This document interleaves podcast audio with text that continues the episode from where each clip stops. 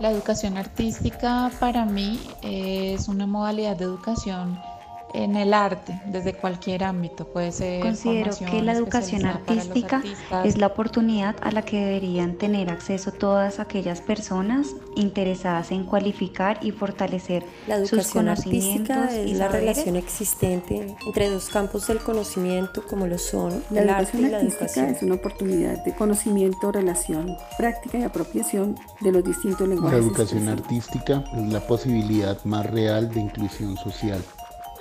Aquí comienza Puntos de Voz, reflexiones sobre educación artística. Una vez más, gracias a los oyentes por conectarse a un nuevo episodio de Puntos de Voz. Para esta misión invitamos a dos de los integrantes y líderes de la Fundación Cultural Ojo de Agua, una organización sin ánimo de lucro comprometida con la creación artística y el trabajo local en educación.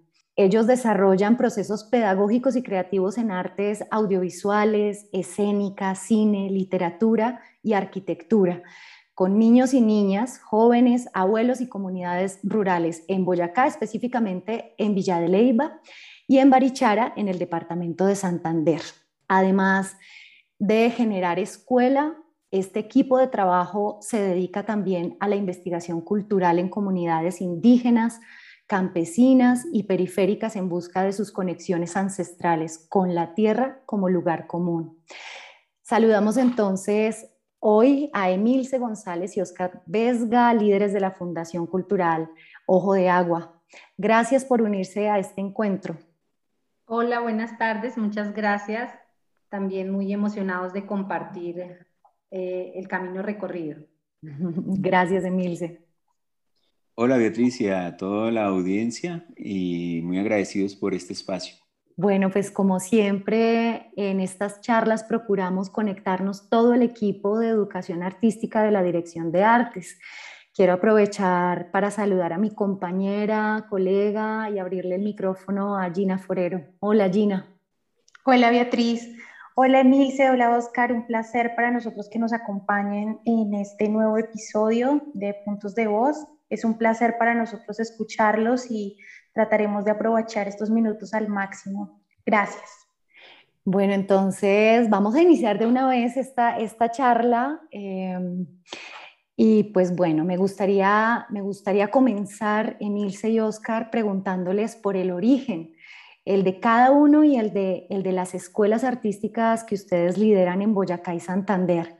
¿Cómo eh, nació este proyecto? ¿De dónde vienen ustedes? ¿De qué región del país son? Bueno, cuéntenos un poquito de ustedes y de, y de cómo nace la Fundación Cultural Ojo de Agua. Bueno, pues la, la Fundación Cultural Ojo de Agua nace hace 10 años y eso viene de un proceso pues más antiguo y es que, que somos artistas y eh, en, ese, en ese camino entre la vida, el arte, ser familia, eh, estar en comunidades, eh, nos, nos, nace, surge la pedagogía, surge la pedagogía, nace, ¿no? La pedagogía hace parte de la vida de cualquier ser humano y pues cuando uno está en colectivo, en comunidad, en tribu, la pedagogía se vuelve necesaria. Entonces, bueno, eh, nosotros somos de origen campesino, tanto Oscar como yo. Salimos para, para ir a estudiar a la universidad y regresamos a, las comunidades, en este caso, pues a Boyacá y a Santander. Eh, y pues para hablar del, origen de las escuelas, siento que es bonito hablar del mito de origen. Los mitos eh, son formas que han encontrado que ha encontrado la humanidad a lo largo de la historia para en una pequeña semilla encontrar, eh, guardar el sentido de lo que se hace, ¿no? Como tener ahí el secreto para que cuando uno pierda el sentido regrese a él. Entonces, el mito de origen, en mi caso, es que soy, soy una niña campesina y, digamos, de un sector bastante excluido de la sociedad y un día llegan unas chicas muy jóvenes de la universidad a hacer sus prácticas en idiomas y hacen talleres de literatura en la escuela en la que yo estudio. Estaré en segundo o tercero de primaria. Y eh, escribo una historia y las chicas la leen en voz alta y se emocionan y entonces eh, hacen que los otros se emocionen y entonces me dicen que, que mi camino en la vida es la escritura y que por ahí tengo que seguir y en fin, dan unos cuantos más talleres, eh, pero eso, ese, ese, es como el mito de origen de, de, por qué me surge la pedagogía y por qué la hago en el contexto en el que la hago. Entonces, eh, explico el mito y el mito es como uno, un pequeño acontecimiento pedagógico, artístico, en un lugar al que no, no, no debiera o no llega, no llegan las artes, eh, un día llega y transforma la vida de una persona y esa vida transformada hace que ya yo no vea que el límite de mi vida es ser mamá o, o es estar en el campo o digamos como la vida que hasta entonces había llevado mi familia, eh, sino que yo en la escritura puedo tener un camino. Y además que ese camino artístico tiene que ir siempre a esos sectores. Entonces, por eso es que lo que, lo que hacemos y lo que hago en particular eh, siempre llega a, poblaciones en donde no debería llegar, a una vereda lejísimos, no sé, en Villa de Leyva, para hablar de, de Cardonal o, para hablar de Capilla 2, ¿sí? O, y acá en Barichara para hablar de, eh, de Guane o de Santa Elena o, eh, o de Carare. Entonces ese es como el mito de origen mío. El de, el de Oscar, pues Oscar lo quiere compartir. Sí, yo creo que, bueno, el mito mío, eh, pues se remonta a las mujeres de mi familia, que prácticamente todas eran docentes, no necesariamente nombradas en una institución. Mi mamá sí, mi mamá fue profesora 35 años, pero yo creo que la herencia que ellas me dejaron a mí fue la pedagogía, porque todo era enseñanza con estas mujeres. Entonces, por ejemplo, mi tía Zoila, ahí sería la historia de por qué llego yo a la pedagogía y cómo esa, esa historia de esta tía que no sabía ni leer ni escribir, y era una tía que ni siquiera sabía más, nunca supimos cuántos años tenía a ciencia cierta, ella tanteaba que unos 80, 70, realmente cuando ella murió, tanteábamos que estaba llegando a los 95 o 100 años. Pero bueno, la historia de mi tía Zoila era que ella agarraba todas las tardes en Barichara, estamos hablando de los años 80, y llenaba una pimpina con limonada y se llevaba unas naranjas y se llevaba todos los niños de la cuadra, o sea, nos íbamos 15 o 20 niños a caminar. Entonces caminábamos por allá, por entre unas quebradas, por unos barrancos, y nos la pasábamos era jugando, saltando, pero de pronto también aprendiendo los nombres de las plantas. O sea, esas caminatas eran, yo creo que todos las llevamos en el corazón y las llevaremos hasta el último día que tengamos en este planeta. Porque era delicioso, aunque llegábamos con la ropa supremamente destrozada a la casa y las mamás bravísimas con mi tía, pero eso era una felicidad absoluta. Entonces yo creo que ahí pues como profesor yo sigo aplicando ese principio que es, y más tarde lo vamos a ver tal vez cuando empecemos a, entrar en materia de la escuela, de la fundación, como abordamos el trabajo con los niños y las comunidades, aprender a través de la exploración del contexto y sobre todo del goce, o sea, de, gozarse lo que uno está haciendo y de otra cosa de hacerlo en comunidad. Entonces creo que es como mi mito de origen en la pedagogía y, el, y el mito de origen ya colectivo tiene que ver con un viaje que hacemos a Cuba al Festival Internacional de Teatro de La Habana em, y nos invitan esa noche a ver La Colmenita. La Colmenita es un grupo de niños y entonces eh, Oscar, vamos también con Oscar y Oscar no quiere ir, ¿no? Yo voy, pero no tan emocionada, no vamos tan emocionados. Ahí hay una cosa y es que yo creo que el arte ha sido un poco discriminado en la educación colombiana, ¿cierto? Entonces, realmente el arte se lo asignan a la profe que quedó sin su carga eh, docente completa. Entonces, bueno, esta profesora de las horas de arte y realmente es por ahí una hora a la semana y muchas veces la profesora, el profesor que está encargado o no es un apasionado o no tiene la formación suficiente o no entiende la importancia del arte en la vida de las comunidades. Entonces, cuando uno ve una obra de teatro, cuando uno ve una expresión cultural, pues no sé, realmente lo han montado el día anterior haciendo media hora de ensayo y la función dura dos horas. Entonces, pues es muy tedioso, ¿sí? Normalmente en un colegio ver. Y claro, cuando llegamos a, La Habana, nosotros llevamos viajando como un día de aeropuerto esperando interconexiones, estábamos cansadísimos y pues ahí llegamos a la casa de un titiritero a quedarnos, ¿cierto? Entonces él nos dice, bueno, caballero, vamos, para, vamos a ver la, la, inauguración, hoy va a ser, mejor dicho, va a empezar el festival, vámonos, vámonos. Y se habían echado la pinta, perfume, iban súper, mejor dicho, elegantes. Yo tenía mucha pereza ir, mucho menos cuando supe que era un grupo de niños, pero cuando llegamos a ver esa, esa apertura del festival, sí que aquí normalmente en el Festival Iberoamericano, todos estos festivales abren super obras, yo dije, pero ¿cómo van a abrir con una obra de niños? Claro, cuando entramos ese teatro estaba repleto, no sé cuántas personas le cabían, era gigante, y salen esos niños, que eran como unos 40, 50 niños de 8 a 14, 15 años en escena, pero era tan, o sea, impactante la función que duró casi dos horas que nosotros no dejamos de llorar y de aplaudir y totalmente conmovidos de ver tanta belleza y la capacidad que tenían, o sea, ese entrenamiento, o sea, se veía que eran pelados que todos los días se dedicaban a, hacer teatro y hacer música y hacer danza. Entonces nosotros, ay, ¿cómo, ¿cómo puede ser esto? O sea, ¿cómo unos niños tienen un nivel tan alto a tan corta edad y ese grupo tan grandote? Y claro, entonces nosotros nos metimos a bambalinas a entrevistarlos y los niños así súper orgullosos, no, mira, yo voy a ser actriz, no, mira, yo voy a ser actor, no, yo que quiero ser escritor, o sea, todos con un camino en el arte posible, que uno dice, o sea, si mi hijo me dice, eh, bueno, mi hijo no, pero en las mayorías de familias dice, no, yo quiero ser actor. La gente así como, mi hijo, ¿usted qué? Pero usted debe ser ingeniero o médico. Así como que tenemos una, una discriminación con el arte, ¿cierto? En la mayoría de hogares colombianos.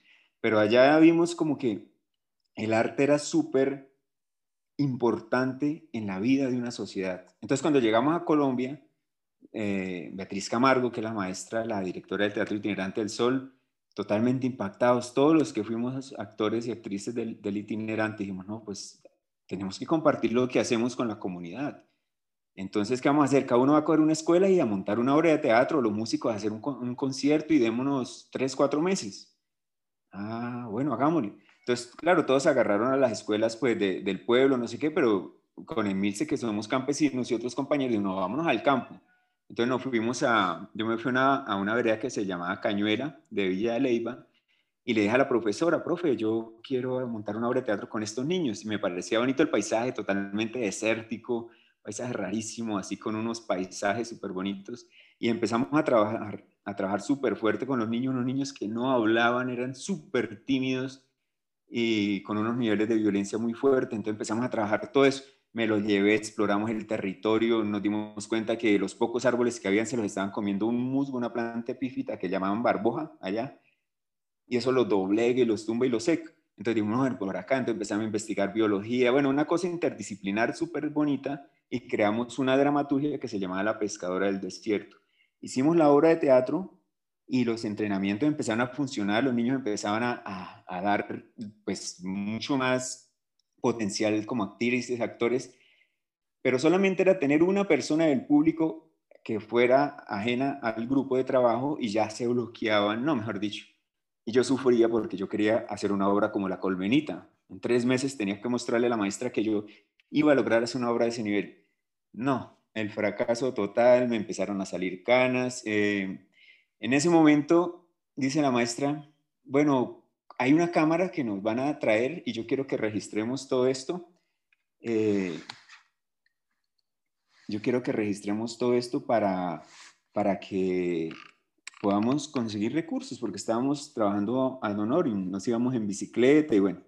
Entonces, cuando llegué con la cámara, ahí viene otro mito de origen que fue cómo nace la, la fundación, pues la, la escuela audiovisual, y es que a la cámara, como estábamos solamente los del grupo y la cámara, frente a la cámara eran tremendos actores. Yo llego con la cámara y los niños empiezan, para sorpresa, pues mía sobre todo, a hacer los superactores frente a ella. Yo, ¿cómo así? O sea, a la cámara no le tienen miedo, entonces, ¿qué hay que hacer? Pues bueno, vamos a hacer una película, ya no hagamos una obra de teatro, sino una película. Entonces esa dramaturgia se convirtió en un guion y esa fue la primera película que hicimos como, como escuela, se llama La Pescadora del Desierto. ¿Qué eres? Soy un niño. Un espantapájaros. Soy un espantapájaros. ¿Qué pájaros en este lugar? No he visto ninguno. No hay ni un solo pájaro. Entonces, ¿a quiénes van? A la soledad.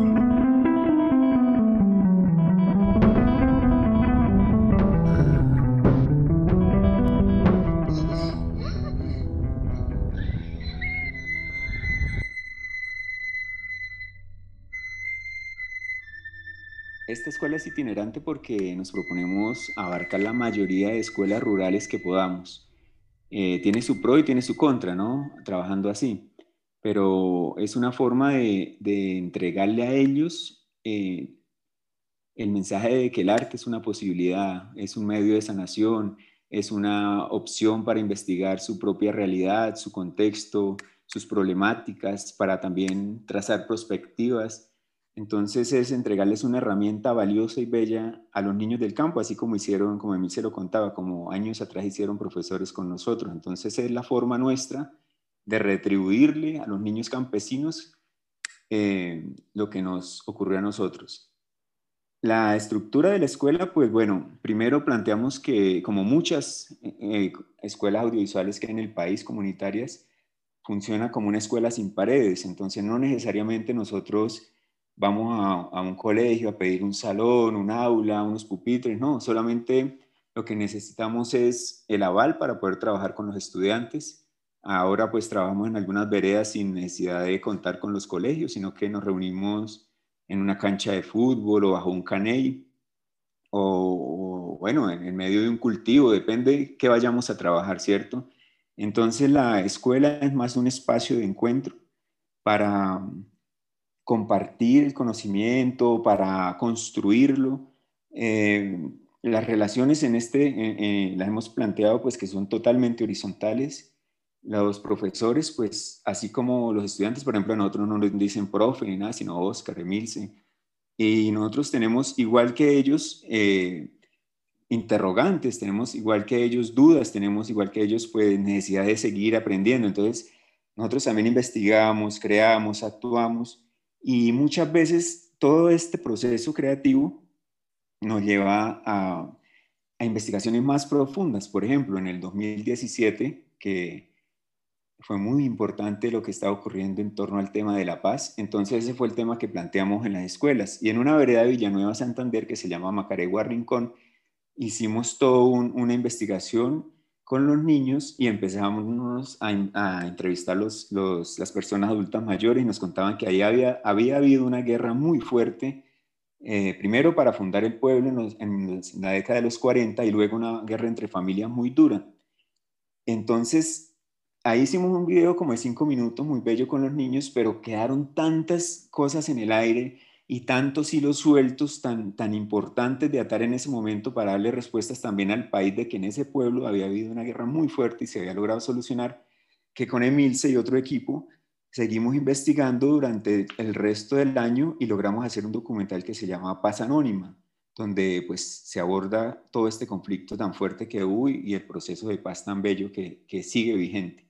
Entonces, otro principio es que en la escuela priman las relaciones humanas sobre la instrumentalización y sobre el producto. Entonces no nos interesa hacer una gran película y no, hay que hacer esto bien, muchachos, regañarlos, sino hay que no, sino, bueno, hagámoslo por este lado, ¿cómo lo podemos hacer mejor? Hoy no se pudo grabar, entonces hagámoslo mañana, vamos al ritmo de aquí al campo, que la gente dice, no, eso toca poco a poco, hoy empezó a llover, vámonos para adentro, mañana seguimos. Entonces, no es una cuestión como... Eh, de grabar hoy tantas planos y mejor dicho esto es acartonado y hay que salir hoy de esta escena, ¿no? Si no lo vamos haciendo al ritmo que el territorio y los niños nos van dando.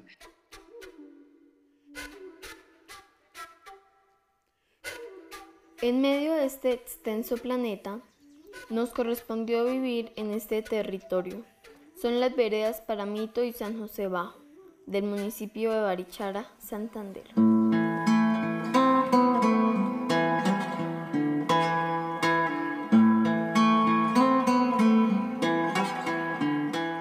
Territorio no es ajeno a las problemáticas globales. causadas por la sobreexplotación de los recursos naturales, la deforestación y el atropello a los ecosistemas. Se han secado las quebradas que durante siglos recorrieron estas montañas. Este es nuestro primer paso. Nos reunimos varios niños, niñas, padres, madres de familia y docentes para recorrer las cuencas hídricas de las quebradas que han desaparecido.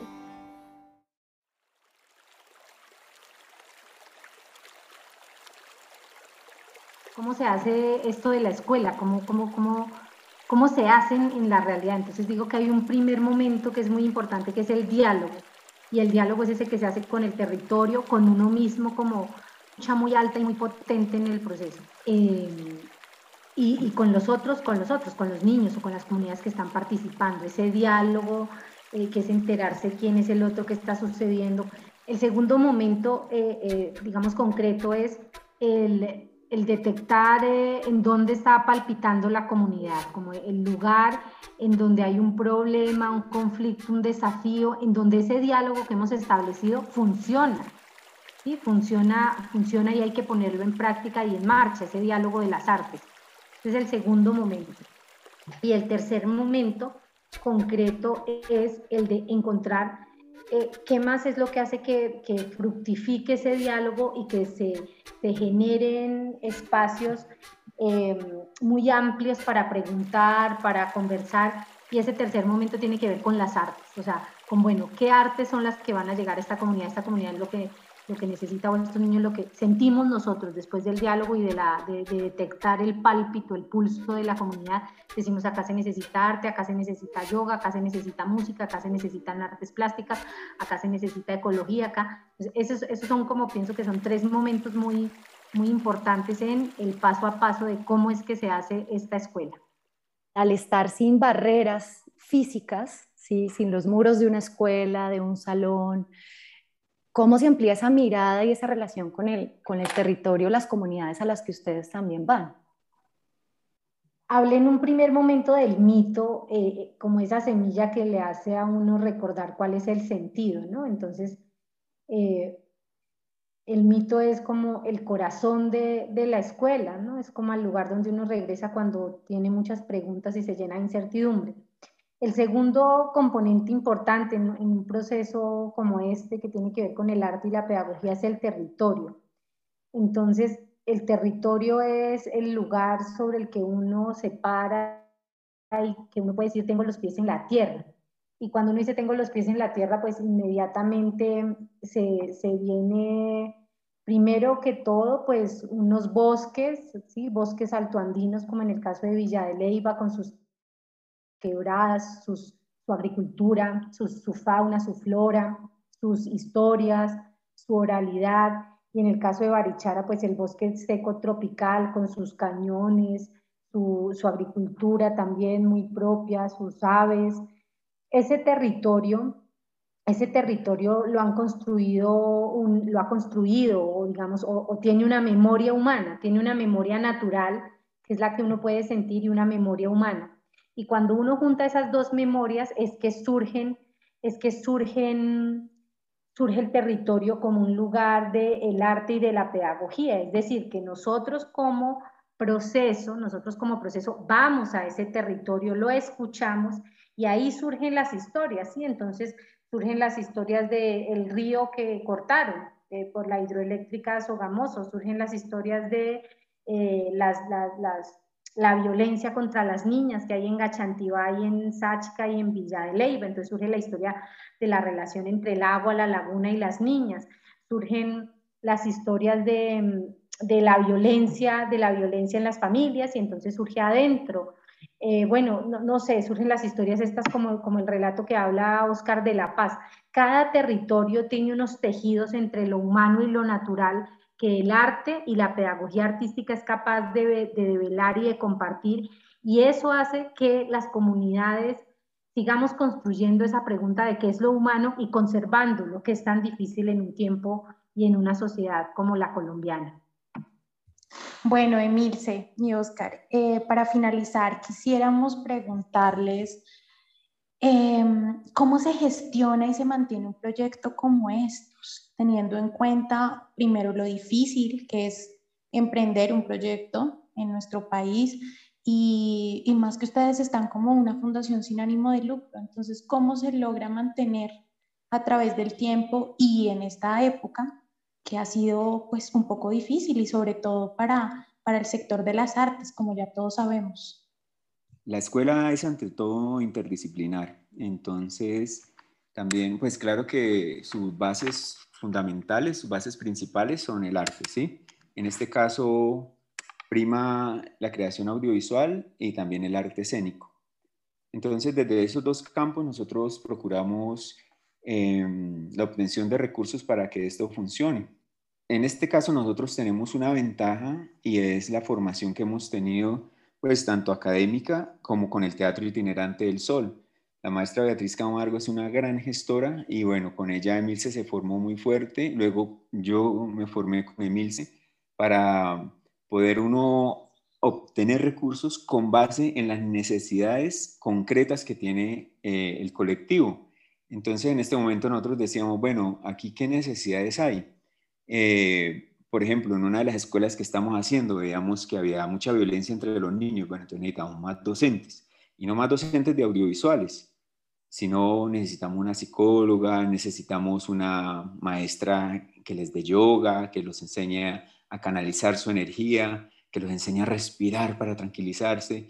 Eh, bueno, necesitamos acá en otro proyecto una arquitecta, necesitamos acá, un, bueno, un, experto en tecnologías. Entonces, eh, vamos gestionando esa plata con esos fines específicos y, lo hemos logrado. Entonces, eh, aplicamos a varias convocatorias o también apelamos a la solidaridad muchas veces de, venga, profe, regáleme una clase acá. Por ejemplo, a Barichara o a Villa de Leyva igual llegan personas muy interesantes, personas que tienen un gran recorrido en, su, en, su, campo. Entonces, por ejemplo, un gran economista que fue profesor de la Universidad Nacional, viene y nos da una clase tremenda y esos profesores de la más alta calidad son los que tienen los niños acá en el campo, en, esos canelles, en esas canchas. Ellos están recibiendo clases de mucha calidad. Por ejemplo, hay fotógrafos que ya se cansaron de hacer sus publicaciones en las mejores impresiones y aquí los tenemos a la mano y se los llevamos a los chicos para que ellos profundicen. Entonces son unas clases magistrales que ellos van recibiendo. Entonces, no todos son necesariamente a través de recursos económicos, sino a través de leer las características del lugar donde estamos y aprovecharlas. No solamente tienen que ser personas súper formadas y famosas, sino que en cada pueblo hay una enciclopedia ahí en silencio. Estas personas adultas mayores que toda la vida se le han dedicado a un oficio, ya nadie los mira, realmente uno va y y los lleva a dar una clase, incluso a sus mismos nietos, a sus mismos familiares, y los empieza a, meter en el mundo, por ejemplo, del tejido con fique, o de cómo se hacen las tejas de barro, o cómo se hace la tapia pisada, y hacemos la tapia pisada con ellos y se llenan de barro, pero quedan felices y han aprendido esto. La, la ruralidad le enseña a uno algo muy importante, y es que no se deben dejar los huevos en la misma canasta. Entonces nosotros gestionamos por varias partes, ¿sí? Y si no sale ningún proyecto de esos, pues hay, hay otras opciones para que no se trunque el proceso, ¿cierto? Entonces eso lo hemos aprendido con, con otras escuelas audiovisuales, entonces también desde el mismo campo. Nosotros también sembramos café, tenemos, o sea, nuestros, nuestros alimentos acá, o sea, hay muchas opciones para, para poder hacer realidad eh, el propósito que, la comunidad y sobre todo que, uno como, como gestor y como docente y como creador quiere. Si nosotros nos hubiésemos esperado a ganarnos una beca para hacer un cortometraje hasta que no tuviéramos la cámara de cine y las luces y los 50 millones para hacerlo, pues no habríamos hecho en este momento ninguno, ¿cierto? Pero entonces uno, lo que decía Mills, uno consigue los actores con la comunidad, consigue las locaciones, consigue todo eso que vale dinero, ¿sí? Y hacemos el cortometraje pues con una plata que termina siendo irrisoria para el trabajo tan bello que se hace. Y muchas veces ni siquiera el resultado alcanza a reflejar esa magnitud del proceso a nivel de lo humano, de lo creativo, de las relaciones que se tejen, de los espacios que se crean, del momento cuando compartimos eso con la comunidad, que siempre intentamos que sea en una pantalla gigante con un sonido, mejor dicho, en unas condiciones técnicas excelentes para que eso sea cine, que es una cosa que nosotros no podemos acá en el campo acceder. Si ver una película en pantalla gigante con buenas condiciones técnicas es pues no, no, no es posible acá, pero nosotros lo logramos y ver la reacción de esas personas al ver a sus hijos, a sus papás, a ver la comunidad actuando y, haciendo una, una, obra, retomando la colmenita de calidad. Entonces ese yo creo que es el, el pago que, que ninguna convocatoria podría hacer, sino que se logra en esos espacios para, para, cerrar como tres elementos que son fundamentales en la escuela y que creo que pueden ser un aporte para quienes nos escuchen. Uno era como encontrar el mito, que es el sentido a donde uno regresa. El segundo, como poner los pies en la tierra y ser consciente del territorio en ese tejido entre lo natural y lo humano y la persistencia de la memoria humana. Y un tercer elemento es este que ustedes preguntan por gestión y que Oscar explica como las entidades y las relaciones. Y ese tercer elemento son las relaciones humanas y las relaciones en general. Entonces, gestionar es adquirir una conciencia muy alta del tejido de relaciones humanas. Entonces, por un lado, está el equipo de gestión cultural, eh, en el que estamos Oscar, Nidia, yo en este momento, pues somos tres, que es, es, fuerte, digamos, estamos, eso lo estamos obteniendo este último año. Por otro lado está la relación con las comunidades, está la relación con la gente de las comunidades, o sea, con las juntas de acción comunal como organización, pero con las gentes, con la alcaldía, con los colegios, con los artistas, con las casas de cultura, con las organizaciones eh, campesinas, con los líderes comunitarios. Entonces, si bien hay un recurso que nosotros hacemos que circule para que llegue al pago de los profesores y lo que se necesita, un cortometraje de estos perfectamente cuesta tres veces lo que, lo que invertimos en la escuela, o sea, puede costar 40 o 50 millones si, si pudiéramos valorar los escenarios que tenemos, si, si nos ponemos a valorar el trabajo de la gente, si nos ponemos a valorar los actores que llegamos a tener, que son los mismos campesinos o los niños. Entonces, ese tercer elemento es fundamental y es como que hay que tenerlo muy, muy consciente y muy visible a la hora de gestionar, como hacer un mapa muy profundo de las relaciones humanas en las que una fundación que no tiene todos los recursos existe y es como un puntico en el hilo de la araña, pero ese puntico tiene que ser muy fuerte y así uno puede transitar por todos los puntos. Muy bien. Y ya la última, ahora sí, para finalizar, eh, si yo soy un niño de un sector rural, ¿cómo puedo acceder al proyecto? Digamos que a, nosotros nos ha interesado mucho trabajar con primera infancia, entonces trabajamos en los centros CDI, los centros de desarrollo infantiles, ¿no? Y llegamos allá, nosotros llegamos y pedimos los permisos y hacemos el ejercicio y el desarrollo. Y eso es muy importante. Digamos que e, ese trabajo en los CDI nos ha fortalecido mucho y nos ha dado un conocimiento muy profundo de la primera infancia. Entonces nosotros llegamos allá. Precisamente el propósito de la fundación, como les decía al inicio, es poder entregarles el camino del arte, de la investigación, de la creatividad a todos estos niños que carecen de estas opciones, ¿sí? Entonces, eh, si uno pone el recurso económico, hay lugares donde no, donde no hay, no hay, no hay cómo, cómo lograrlo, entonces los papás no los van a dejar ir. Entonces nunca se les cobra un solo peso a los chicos ellos pues simplemente van si, si tienen las opciones, si se puede. Ahorita con la, con la pandemia pues ha sido un poco complicado, pues ha tocado reducir mucho el número de participantes, pero bueno, esperemos que esto vaya mejorando. Bueno, Oscar y Emilce, pues antes de agradecerles por este espacio, por esta conversación, por eh, de verdad hacernos un recorrido tan generoso por toda su trayectoria y por estos, estas semillitas que ustedes están sembrando en estos territorios del país. Quisiera preguntarles dónde, dónde los puede uno encontrar, página web, redes sociales, también para las personas que, que quieran ampliar y conocer más sobre ustedes. Claro, Beatriz, mira, si alguien quiere averiguar, bueno, hay una página web, eh, Fundación Cultural Ojo de Agua.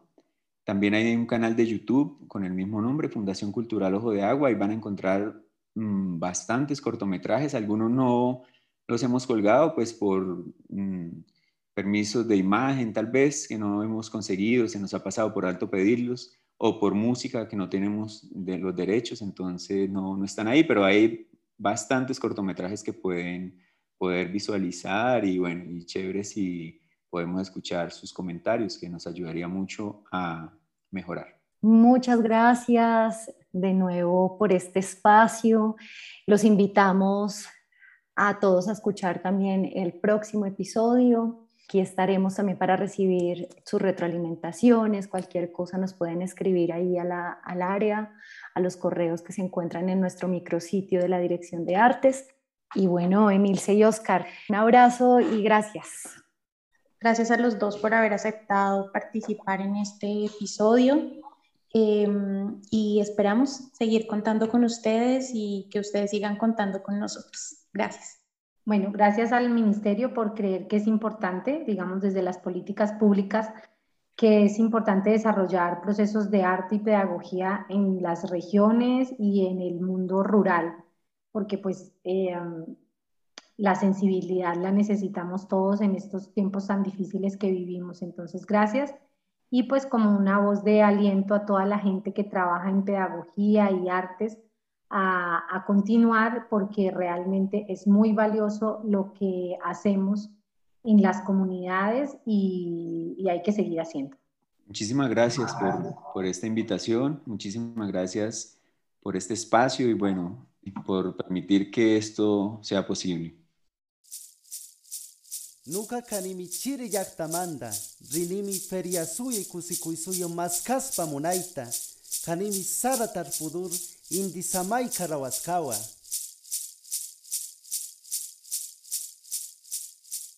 Mi nombre es Viviana González. En esta obra soy Pacha, una joven de los Andes, una de las miles de desaparecidas. Pido permiso para ser Pacha.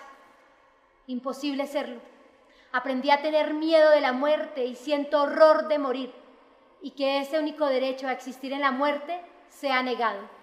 Que Pacha y todas las desaparecidas encuentren el camino a casa y puedan sus familiares darles un lugar en el altar del Día de los Muertos.